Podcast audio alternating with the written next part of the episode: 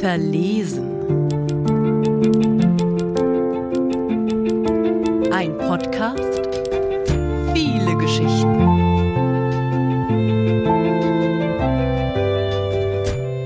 Das Klavier.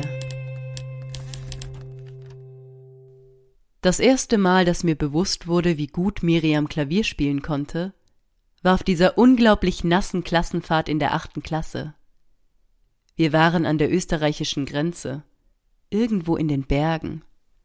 Es regnete die ganze Zeit. Und wir mussten trotzdem in eiskalten Weihern baden, mit Schlauchbooten durch Wildbäche fahren und von Gumpen in Teiche springen. Und in den Zimmern wurde die Kleidung nie richtig trocken, weil wir die Fenster nie aufmachten und alles voller feuchten Dunst war. Der einzige gemütliche Raum der Jugendherberge war der Speisesaal mit dem Klavier, an dem Miriam saß und energisch in die Tasten schlug, dass ihr langes, braunes Haar in alle Richtungen wehte. Und wir alle sangen aus vollem Halse mit. Phantom of the Opera is there. Denn das hatten wir im Jahr zuvor im Schulchor gesungen und konnten noch alle Texte auswendig. Wir hätten die ganze Nacht gesungen, und Miriam hätte die ganze Nacht gespielt wenn nicht irgendwann der Hausvater in seinem blauen Kittel gekommen wäre und uns alle ins Bett geschickt hätte. Es sei viel zu spät für solch einen Lärm. Wir fühlten uns unserer Freiheit beraubt, und Miriam versteckte sich noch zwanzig Minuten bei uns im Jungszimmer. Nicht, weil unsere Gespräche über Horrorfilme und Lateinlehrer Dr. Winkler besonders spannend gewesen wären, sondern aus Protest dagegen, nicht Klavier spielen zu dürfen, solange sie wollte. Das nächste Mal, dass ich Miriam Klavier spielen hörte, war erst drei Jahre später. Ihre Haare waren nicht mehr lang, sondern nur noch ein dünner Flaum wie bei einem Baby. Und an ihrem ausgebleichten Hals sah man noch die Narben, lang und rot, wo die Kanülen gesteckt hatten. Aber Phantom of the Opera is there, spielte sie immer noch voller Elan, so wie damals, und das kam mir nicht eine Sekunde lang seltsam vor. Wir hatten Miriam drei Jahre lang nicht richtig gesehen. Das einzige Mal, dass sie uns in der Schule besucht hatte, war ihr Gesicht hinter einem großen Mundschutz versteckt gewesen. Und sie hatte einen Schlüssel für den Lehreraufzug bekommen, weil sie es nicht schaffte, die Treppe in den zweiten Stock hinaufzusteigen. Natürlich hatten wir ihr Briefchen aus buntem Papier geschickt. Und Anna, ihre beste Freundin, hatte uns regelmäßig über ihren Krankheitsstand informiert und einmal hatte unser Religionslehrer, Herr Schramm, versucht, Miriam über Skype in die Unterrichtsstunde zuzuschalten. Aber wir wissen, wie das ist, wenn Religionslehrer versuchen, den Fernseher im fahrbaren Schrank zum Laufen zu bringen. Trotzdem war uns völlig klar gewesen, dass Miriam eines Tages wieder bei uns im Klassenzimmer sitzen würde. Joshua Probst hatten wir keine bunten Briefchen geschickt, als er vier Wochen mit pfeiferischem Drüsenfieber im Bett gelegen hatte und er war trotzdem wiedergekommen. Bei Miriam hatte es drei Jahre gedauert, aber nun war ja auch sie wieder da und saß an dem Klavier und spielte Phantom of the Opera is there und wir grölten alle mit. Das Klavier, an dem sie spielte, hatte Anna entdeckt, als sie sich beim Warten auf die English Conversation AG am Nachmittag einmal unglaublich gelangweilt hatte. Sie hatte an der mysteriösen Tür gerüttelt die von unserem Kollegstufenzimmer abging, und war in einer kleinen Kammer gelandet, so klein, dass gerade so ein Klavier hineinpasste.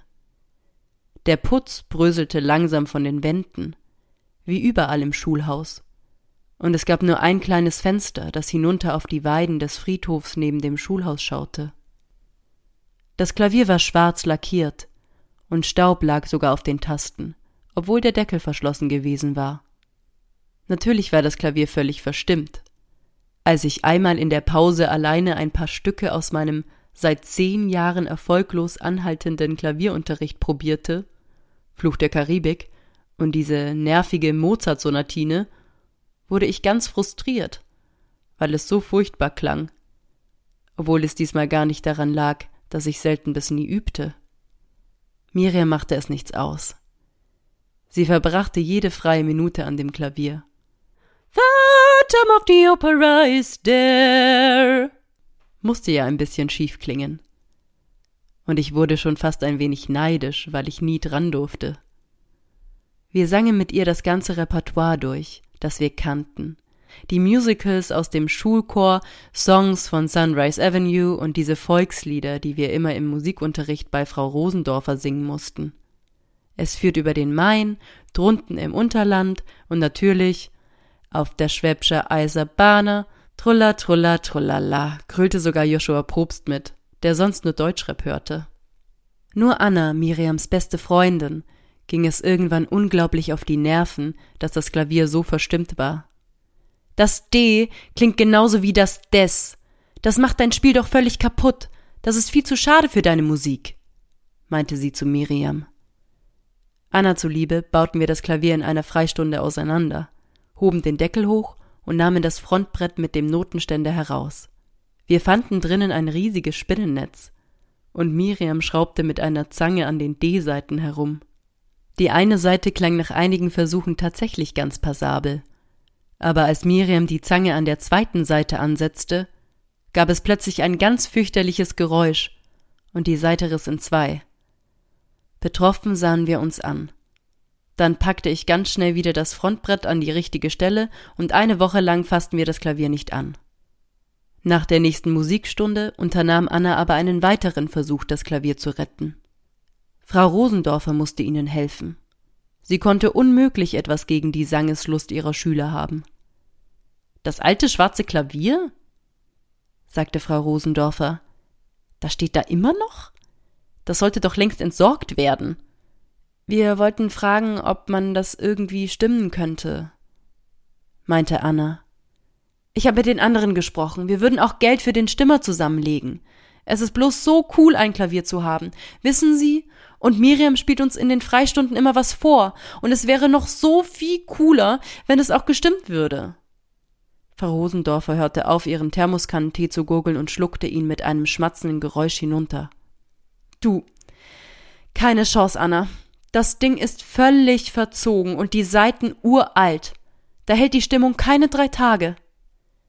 Aus Protest wurde Miriam am nächsten Tag, obwohl sie eigentlich sehr müde war, genötigt, noch viel lauter und energischer zu spielen, damit das ganze Haus hörte, wie dringend das Instrument gestimmt werden musste. Unser Kreis von Sangesfreunden war inzwischen deutlich angewachsen. Es passten kaum mehr alle ins Zimmer. Trulla, trulla, trullala, grölten wir alle gemeinsam mit. Dann stand plötzlich Herr Dr. Winkler, der Lateinlehrer, in der Tür. Mit hochrotem Kopf. Herr Dr. Winkler war berühmt für seine Wutausbrüche. In der Parallelklasse hatte er angeblich mal einen Tisch geworfen, weil jemand seine Hausaufgaben nicht gemacht hatte. Und uns hatte er in der zehnten 15 Minuten lang in der Klausur alleine gelassen, weil er jemanden zusammenschrie, der auf dem Gang auf einer Vuvuzela geblasen hatte. Heute schrie er nur fünf Minuten. Wegen Ruhestörung des Unterrichts. Aber wir hörten das schiefklingende Klavier an diesem Tag zum letzten Mal. Am nächsten Morgen war die Tür zur Kammer abgesperrt. Alles Betteln im Direktorat half nichts. Die Tür hätte sowieso niemals offen sein dürfen. Aus dem Fenster des Kollegstufenzimmers sahen wir das schwarz lackierte Klavier einige Tage später zum letzten Mal. In einem Müllcontainer neben dem Friedhof. Das letzte Mal, dass ich Miriam sah, war ein Jahr später auf dieser unglaublich heißen Klassenfahrt nach Rom.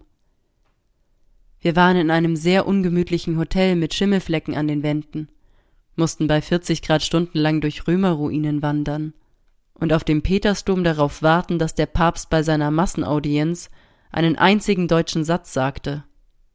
In der Unterkunft gab es kein Klavier. Joshua Probst musste Miriam Huckepack vom Forum Romanum zurück zum Hotel tragen, weil sie nicht mehr laufen konnte.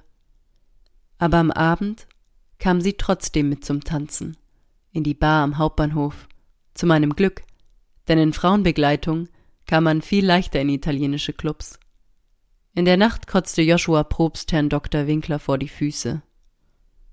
Dass mir danach irgendwie doch auffiel, dass Miriam in der Schule wieder fehlte, merkte ich zu spät.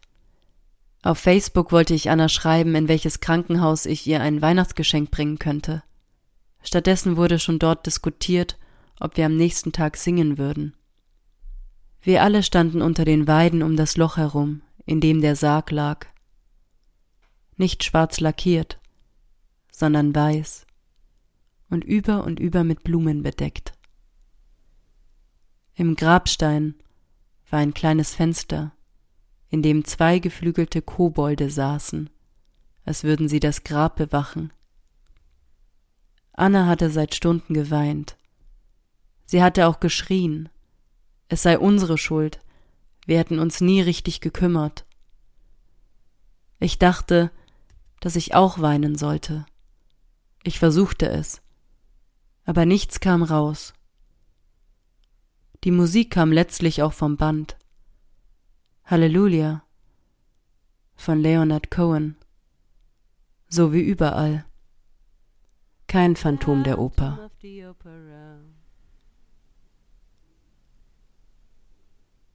Von hier unten konnte man das Fenster der Kammer sehen, in der das Klavier gestanden hatte. Aber sie war leer.